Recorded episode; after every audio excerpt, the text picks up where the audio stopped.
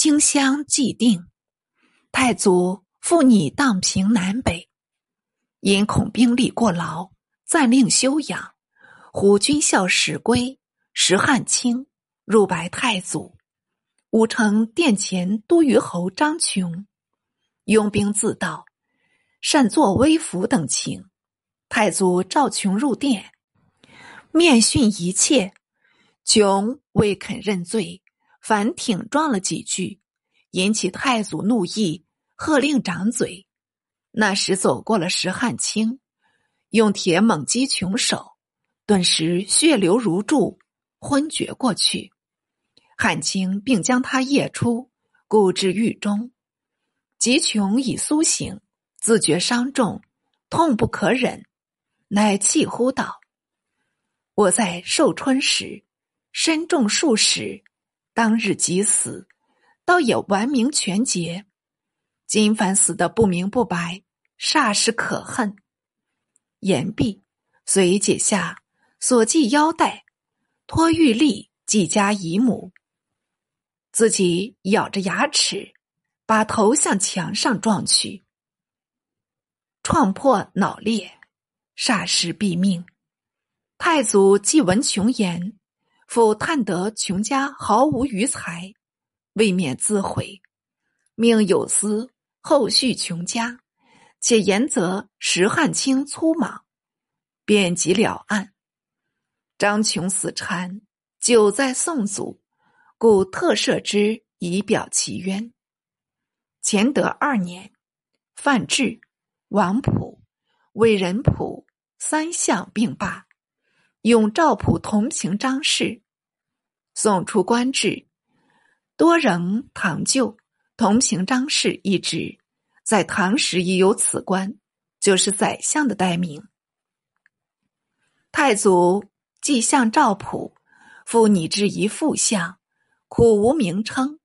问诸翰林承旨陶谷，陶谷为唐有参知政事，比宰相稍降一级。太祖乃命枢密、直学士薛居正、兵部侍郎吕余庆，并以本官参知政事，至为属贤。随宰相后，月奉杂己，是宰相简办，自是垂为定例。为赵普入相，任职独专，太祖也格外信任。遇有国事，无不咨商。有时在朝未决，到了夜间，太祖且亲至蒲宅，商及要政。所以普虽退朝，尚恐太祖亲到，未敢昼议衣冠。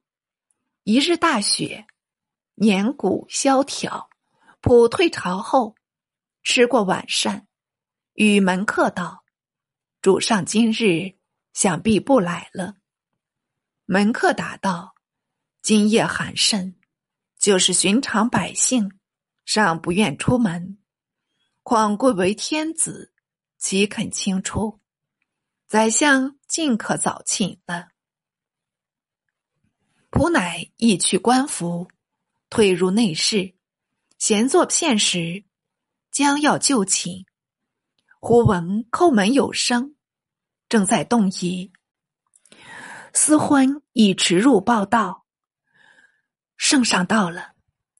仆不及官服，匆匆去处，见太祖立风雪中，慌忙迎拜，且云臣仆接驾过迟，且衣冠未整，应该戴罪。太祖笑道：“今夜大雪，怪不得亲未及防，何足言罪？”一面说着，一面即扶起赵普，居入普宅。太祖复道：“已约定光义同来，局上未到吗？”赵普正待回答，光义已经迟至。君臣骨肉，急急一堂。太祖细问赵普道：“羊羔美酒可以消寒，卿家可有预备否？”普达言有备，太祖大喜，解命仆就地设因，团门共坐，普一一领旨。急救堂中置炭烧肉，唤出七事林氏，令司酒至。林氏登堂，叩见太祖，并谒光义。太祖呼林氏道：“贤嫂，今日多劳你了。”赵普代为牵谢。须臾，肉熟酒热，由林氏供奉上来，普斟酒试饮。酒至半酣，太祖于普道：“朕因外患未宁，寝不安枕。他出或可缓征，为太原一路时来侵扰，朕亦将先下太原，然后削平他国，请意以为何如？”普答道：“太原当西北二面，我军若下太原，便与契丹接壤。”边患要我当冲了，臣意不如先征他国，待诸国削平，区区弹王黑子哪里保守得住？当然归入版图呢。老臣有时不愧良相。太祖微笑道：“朕意也是这般，前言不过事轻，但今日欲平他国。”当先从何处入手？普答道：“莫如蜀地。”太祖点首，似复议及伐蜀计策。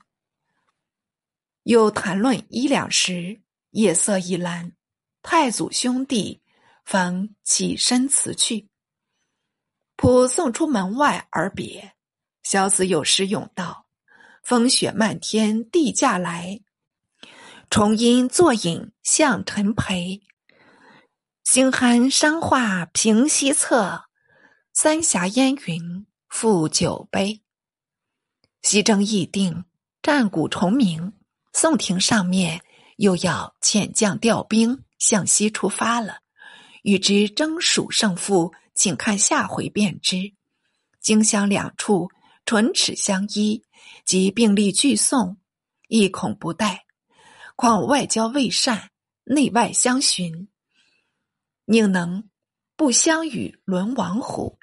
宋太祖欲收荆胡，何妨以堂堂之师、正正之旗，平定两境，而必施假于伐国之固志，袭据荆南，此即湖南，是吾乃所谓杂霸之术，未足与欲王道者。且观其机迷李汉朝，笼络董尊会，无疑非奥修小惠之伟。至于击死张琼，信谗望劳，而真太监矣。后续家属亦胡亦哉？待观其血液微行，至赵普家，定南征北讨之计，后人方传为美谈。夫征伐大事也。不义诸大庭，乃义诸私地，鬼鬼祟祟，君子所恶取焉。